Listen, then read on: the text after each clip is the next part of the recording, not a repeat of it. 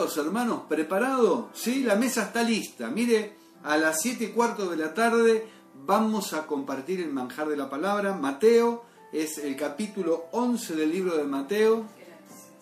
Téngalo preparado y por allí también tenga preparado eh, la primera carta o epístola del apóstol Juan, ¿sí? en el capítulo 2. Téngalo preparado por ahí. Vamos a, a disfrutar de la palabra del Señor. Capítulo 11 de el libro de, de Mateo nos dice el verso 28. Esto, esto no hay cristiano que no se lo sepa de memoria, pero más que saberlo de memoria tenemos que entenderlo, ponerlo en práctica y vivirlo, experimentarlo.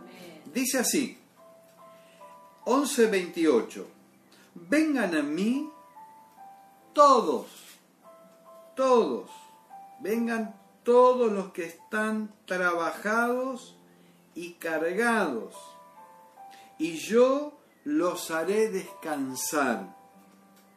Y después dice, lleven mi yugo, lleven mi yugo sobre ustedes y aprendan de mí, aprendan de mí. ¿eh?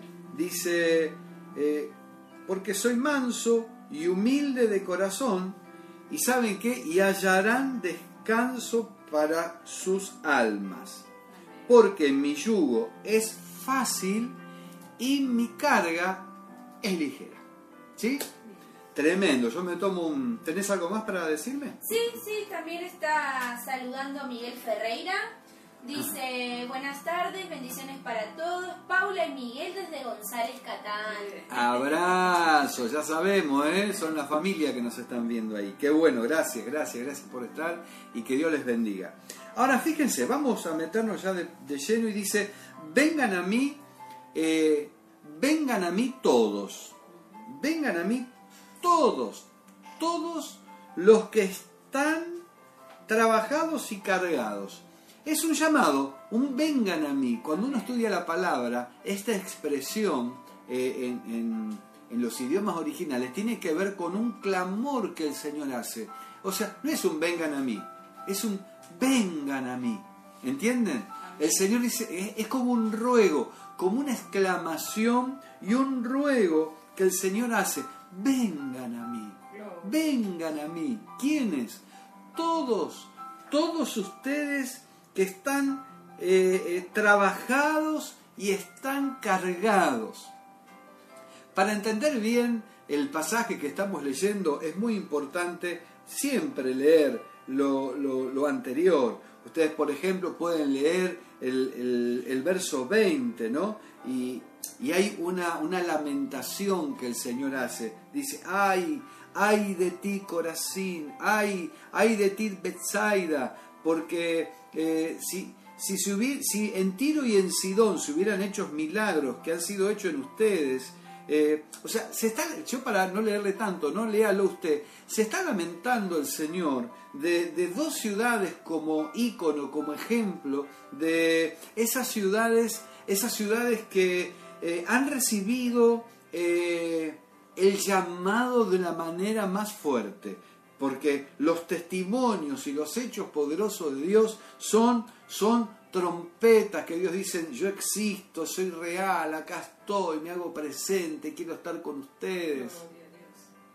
Y sin embargo, ninguna de estas ciudades que Jesús pone como ejemplo respondieron al amor de Dios, porque los hechos de Dios son respuestas, eh, es un llamado para que nosotros podamos responder voluntariamente al llamado del Señor. Entonces, eh, viene de un lamento, y si ustedes siguen, siguen leyendo lo anterior, ustedes van a, van, a, van a darse cuenta la lucha que tenía el Señor con el sistema religioso de la época. Una lucha impresionante, porque se habían apartado de Dios y se habían refugiado en actos religiosos, se habían refugiado en tradiciones. Eh, transformaron la, gracia en, una legalización y las personas para ser salvas tenían que hacer esto, tenían que hacer lo otro. De ahí que todavía el ser humano inclusive cree que por hacer cosas eh, es salvo. No, no hay nada que nosotros podamos hacer que nos pueda salvar. Solamente una sola pequeña cosa que es responder a la invitación de Jesús.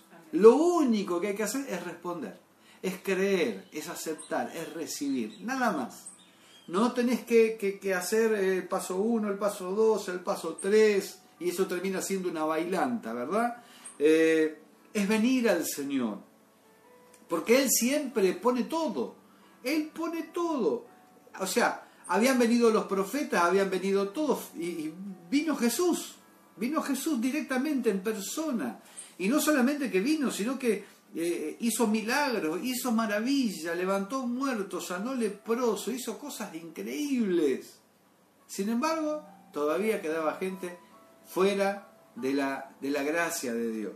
Entonces la invitación eh, es para los, los que están trabajados y cargados. La religión le pone carga a las personas, pero también el llamado es, que hay personas que están eh, cargadas con cargas están trabajadas en el sentido que tienen ataduras, tienen ataduras y tienen cargas eh, impuestas, eh, entre ellas la carga del pecado. No solamente para, porque si no decimos, bueno, esto es solo para los judíos. No, para el ser humano eh, en general. El pecado es una carga. El pecado, nuestro pecado es una carga. ¿Cómo hacemos para liberarnos de esta carga si no podemos dejar de pecar? No, es, es, es difícil. Eh, salís de una y te metes en otra. Y, el pecado, la paga del pecado, dice la Biblia, que es muerte. Por eso en, Isaías, cuando Jesús dice que eh, toda la carga fue sobre él, toda la carga, él cargó la maldad de todos nosotros. Él, cargó el peso del pecado y por su llaga fuimos nosotros curados. La carga del pecado la cargó Jesucristo siendo inocente. Él era inocente y cargó tu pecado y el mío. Y ese es el que dice, vengan a mí. Usted que está cargado, que está cargado con, con culpas y de pecados presentes y con culpas de pecados pasados. Vengan a mí. Ahora también el Señor le dice eso a los que ya conocen la gracia de Dios. Y, le han fallado porque todavía no son ángeles, ¿verdad? Entonces, aunque no practicamos el pecado, tenemos una naturaleza con la cual estamos luchando hasta que Cristo venga. Entonces, eh, en algún momento vamos a meterlas de andar. Y no es que nos estamos adelantando y diciendo, bueno, ya voy a pecar. O sea, está en la naturaleza eh, y, en algún momento le vas a fallar al Señor. Pero el Señor te dice, vení a mí, porque abogado tenés. Tenés un abogado, yo soy tu abogado. Eh, yo te santifiqué en el pasado, pero también tengo santificación para, para el presente. O sea, limpié tu pasado, pero también puedo limpiar tu presente. Vengan a mí. Y también tenés una santidad futura, la santidad que vamos a tener cuando vivamos en la eternidad. Pero el mayor problema lo tenemos aquí ahora. El aquí ahora, porque el pasado ya pasó y uno puede volver atrás. Pero nuestra vida presente a veces es una carga. Voy a decir, ¿cómo hago? Yo le, le, al Señor, vengan a mí, es estando con Él, la decisión, vengan a mí, vengan a mí, los que están cargados, los que están trabajados, ¿sí? Y yo les daré descanso, les daré descanso. La palabra descanso tiene que ver con paz, con tranquilidad, con liberarte de ansiedades, de angustia. Es tremendo, esta palabra es, una maravilla, ¿no? Ser libre de la carga y del pecado, ¿no? Despojémonos de todo peso y del pecado que nos asedia. Y bueno, ¿cómo vamos a hacer para despejarnos de todo peso el pecado con asedia? Acercándonos a Jesús. Cada día más, más cerca estoy de Jesús, mm, eh, más fuerte el poder de la gracia me va a mantener en santificación. Es Él que nos ayuda, Él es la, gracia, es de Él. Ahora, el deseo de Dios es que estemos con Él y no que creamos en Él y, después eh, vamos para otro lado. ¿No? Eh, ¿Cómo no vamos a ir a otro lado si hemos recibido tanto amor? Pero esta naturaleza siempre tira para atrás, siempre tira para atrás. Así que no te sientas frustrado. Mirá el llamado del Señor, vengan a mí, vengan a mí. A vos que la religión no te funcionó, a vos que te pusieron carga y te diste cuenta que haciendo cosas no podías, y a vos que, que estás cargando porque le fallaste a Dios. Eh, vení, vení. Y a vos que, que nunca experimentaste la libertad de esa carga, el sentirte perdonado, el sentirte liberado, el sentir que esa carga te abandonó, esa es la experiencia. Eso te relaciona con Jesucristo. La invitación de Jesús es la invitación de un, de un padre de un padre a un hijo que dice, che, pero vení a mí, vengan a mí, dejen de estar viviendo. ¿Por qué van a vivir una vida miserable cuando hay una vida de victoria, incluyendo pruebas? Una vida de victoria incluyendo dificultades. La, la salvación es por fe y la bendición es permaneciendo en Él, siguiéndolo a Él convirtiéndome en un discípulo de Él. Porque fíjense, lleven mi yugo sobre ustedes y aprendan sobre mí.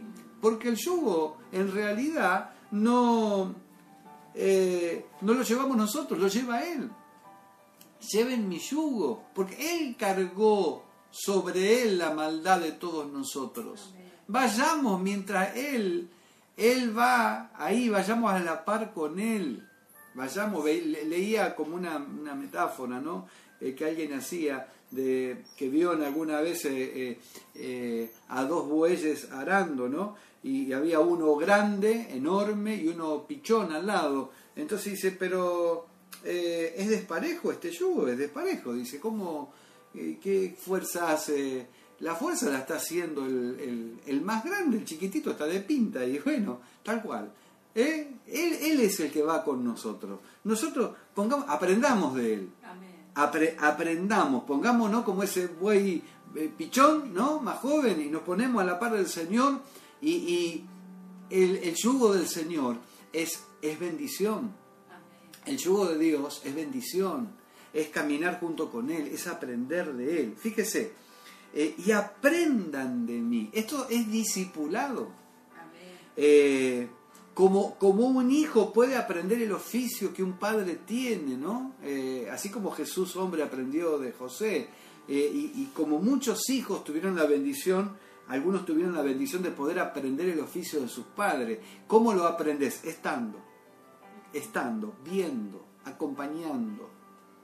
Eh, bueno, yo aprendo a cocinar viendo, por ejemplo. Hoy mi esposa estaba haciendo una linda tarta de ricota para comer mañana y yo la estaba, la estaba observando y bueno, no quiere mucho que le mire porque son los secretos de la cocina, ¿no? Y me miraba y yo digo, ¿y ahora qué le estás poniendo? Y agua, ¿y ahora qué le pones? Sal, medio molesto el hombre, ¿no?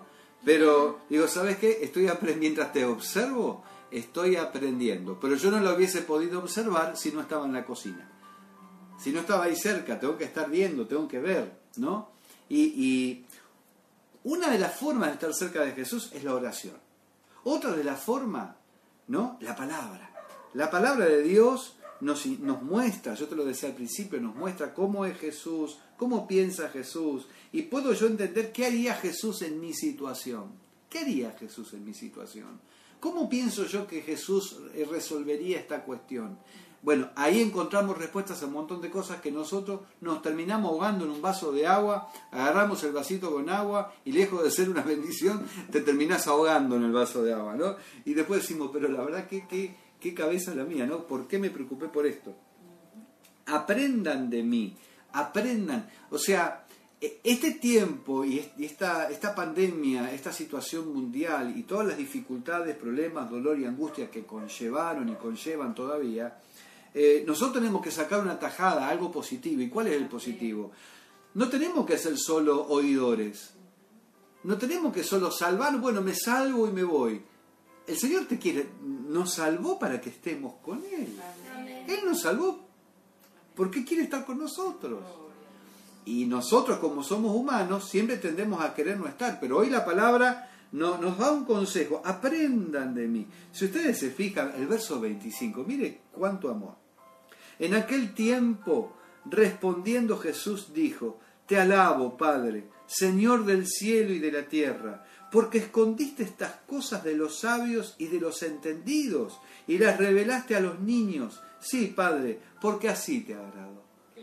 Qué, qué maravilla. Pero ¿por qué esto? ¿Por qué, ¿De dónde nace?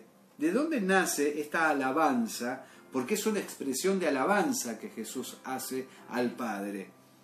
Te alabo, Padre, Señor del cielo y de la tierra, porque escondiste estas cosas. ¿Qué cosas? Todo lo que viene, lee, lo anterior. ¿no? Y entre otras cosas, lo que dice de estas naciones incrédulas que rechazaron la gracia de Dios, que, que muchos eh, siendo conocedores demostraron no entender nada. Los que debieran saber no supieron nada. Y estos pequeñitos que estaban ahí, todo esta gente sencilla, simple, que no que, que les costaban y eran eh, torpes para un montón de cosas, con qué amor Jesús dice, escondiste estas cosas de aquellos sabios, de esos entendidos, y se las revelaste a los niños, sí, Padre, porque así, así te agradó. Mire qué relación, Amén. mire la relación, mi- mira cómo Jesús experimenta su relación con, con- con sus discípulos. Este es el lugar que tenemos que ocupar. Amén. Ahora dice, eh, lleven mi yugo sobre ustedes, verso 29, y aprendan de mí. O sea, acompáñenme mientras me acompañan, aprendan. O sea, a ver, es una invitación maravillosa. Síganme, acompáñenme y, y tomen mis yugos. eh, es, tomen la, la, la práctica de vida que yo les estoy enseñando, ¿no? Los mandamientos de amor que yo les estoy dando, ¿no? Miren que dice, eh, amarás, eh, el mandamiento que el Señor enseñó, lo- los otros mandamientos, dijo, se resumen en esto, ¿no? Amarás a Dios por sobre todas las cosas y a tu prójimo como a ti mismo, ¿no? Y, y dentro de eso un montón de sobrelleven las cargas los unos de los otros, perdonen a los que ofenden, y un montón de cosas que el Señor, pautas de vida que nos ayudan a agradar a Dios, pautas de vida con las que nosotros podemos acompañar y tener bendición Amén. bendición, salvación por fe, la bendición y, eh, necesita un accionar mío, que es llevar el yugo y aprender de él. Fe y obras. ¿Sí? Ahí sí, ahí sí, en esta vida para yo disfrutar, vivir una vida eh, de bendición, tener paz, eh, porque sí, está bien, tengo salvación, pero si yo vivo una vida desastrosa, ¿no es cierto? Dice, miren, eh, y aprendan de mí. Y acá, yo estoy estirándola, ¿no? Eh, eh, entre esta coma y la coma que sigue, Jesús habla como, no, no hay, no, no he encontrado, pero habla de él de una manera que no habla en otras partes. Porque dice, soy eh, muchas veces, ¿no? Acerca de lo que era el Padre, lo que era Él, la luz del mundo. Pero acá dice, soy manso y humilde de corazón. ¿Cuánto podemos decir eso? ¿No? Falta, ¿no? Para ser manso y humilde. Eso es señal que tenemos que seguir tomando el yugo y seguir caminando con Él. Eh, eh, pone dos cualidades de Él. Habla de Él mismo como nunca habló. Dice, aprendan de mí. Aprendan que soy manso y aprendan que soy humilde. Es el camino del discípulo. La mansedumbre y la humildad. Lo pone como... eh, ponga usted el contraste de no ser manso, ¿no? Y que no es ser menso. Y, y el contraste de ser eh, humilde, ¿no es cierto? Son dos cosas que a veces nos impiden. No queremos aprender la mansedumbre, no queremos bajar la cabeza. Por eso a veces no nos acercamos a Jesús. Es, es un conflicto humano, ¿no? Así que no se sienta mal. Dice, porque mi yugo es fácil y mi carga es ligera. Yo quiero leer un poquitito, porque ya estoy con el tiempo eh, ahí cerquita. Mire, mire el capítulo, el capítulo 2 de la primera carta de Juan. Eh, es muy, muy, muy lindo toda la palabra. Fíjese cómo arranca, cómo escribe. Acuérdese que estos son escritores, pero el autor, el autor de la palabra es Dios. Dios es el autor de la palabra. ¿no? Y dice, hijitos míos, ¿no? Hijitos míos, estas cosas les escribo para que no pequen. Pero si alguno ha pecado, como te decía recién, tenemos un abogado para con el Padre, a Jesucristo, el justo. Él es la propiciación por nuestros pecados, y no solamente por los nuestros, sino también por los de todo el mundo. En esto sabemos que nosotros lo conocemos, si guardamos sus mandamientos, si tomamos el yugo, ¿no? Si aprendemos de él. Una vida práctica. El que dice que yo lo, conozco y no guarda sus mandamientos es un mentiroso y la verdad no está en él. Porque así como la naturaleza antigua nuestra eh, nos gozábamos haciendo lo malo, ahora eh, tenemos un placer de agradar a Dios. Es algo que vino del cielo. Es un regalo que Dios nos dio, la satisfacción. Aunque eh, a veces hemos pecado o pecamos y aprendemos de esos errores, no nos alegramos de eso, sino que eh, nos sentimos mal, queremos despojarnos para seguir caminando y aprendiendo del Maestro. Nos gozamos de esta nueva vida. Pero el que guarda su palabra, eh, dice, el que guarda su palabra, en ese verdaderamente el amor de Dios se ha perfeccionado. Por esto sabemos que estamos en Él. ¿no? El que dice que permanece en Él debe andar como Él anduvo. Bueno, aunque sea empezar a practicar los primeros pasos. Si Él es su Padre y nosotros somos sus hijos, Él va a supervisar esos primeros pasos. Ustedes vieron el cuidado, ¿se acuerdan del andador? ¿Se acuerdan del andador cuando éramos chicos? Ya no se usa más porque ahora dicen que es feo, que hace mal, ¿no? Pero los padres, cuando el, bebé ya está, se dan cuenta que está para caminar, es toda una, una aventura para los padres, al menos los primerizos, los que ya tuvieron otros están cancheros, pero eh, están ahí con sus ojos atentos y, no van a dejarlo librado a la suerte. El, el Padre está velando. Del mismo modo, mientras vamos perfeccionándonos, Dios cuida de mí. Él, Él me guiará. Como dice la promesa en Isaías, aunque yo fuere torpe, no me voy a perder, porque su bar y su callado, alientos me va a infundir. Él me va a guiar en los lugares tenebrosos de la vida. Qué lindo día hoy para acercarnos a Él. Vengan a mí. Dale, deja de pensar que la religión de mi abuela, con todo respeto, ¿no? La abuela ya no está, tal vez. Eh, no te agarres a tradiciones. Eh, te van a poner contento un ratito. Aferrate a Jesús. Él es la vida del alma. Él te va a quitar la carga del pecado, la muerte espiritual y te va a llenar de gozo el corazón.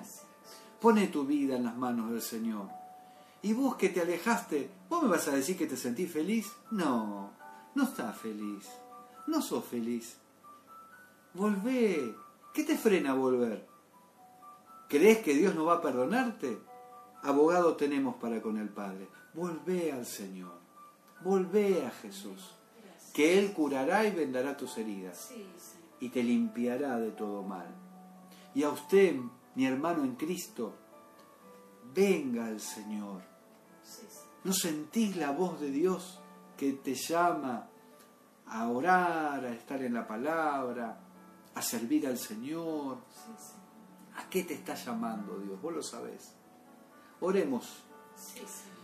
Padre amado, te damos gracias Gracias por esta tarde, por este tiempo, por tu palabra. Señor, queremos caminar contigo, Señor, porque contigo la carga es ligera.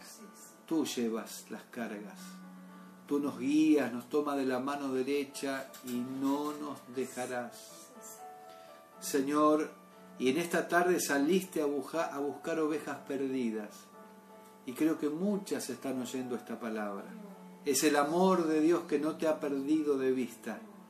Nunca te perdió de vista. Está esperando que vuelvas. Toma la mejor decisión. Tarde o temprano vas a volver. Pero ¿por qué vas a dilatar y a seguir padeciendo a causa del enemigo? Volvé al Señor y Él te curará. Gracias, Padre. Bendigo este momento en el nombre de Jesús. Amén.